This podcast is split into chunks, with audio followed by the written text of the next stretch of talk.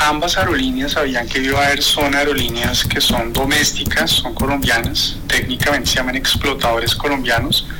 y al ser colombianas tienen que cumplir con las normas eh, de la comunidad andina respecto de la libre competencia. Y hay efectivamente un procedimiento que cualquiera puede iniciar si cree que esa integración puede afectar la libre competencia en la región andina y esto puede terminar en una apertura a una investigación si encuentran que la conducta restrictiva a la libre competencia se da después de la integración. Se abre una investigación y esto termina, hay unas audiencias públicas,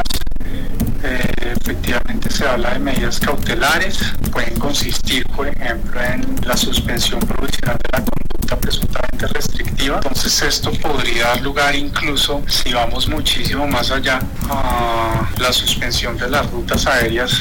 en la comunidad andina porque pues los derechos económicos que se están, eh, digamos el interés económico son los derechos económicos sobre las rutas aéreas, que eso es lo que es valioso de las rutas aéreas. No es simplemente volar, sino que son intereses económicos. Y pues si hay una conclusión de la comunidad andina de que hay una violación al principio de libertad de competencia en la comunidad andina y a la integración a Bianca Bebaer podrían en principio, como está establecido ahí como medida cautelar, suspender provisionalmente la conducta presuntamente restrictiva.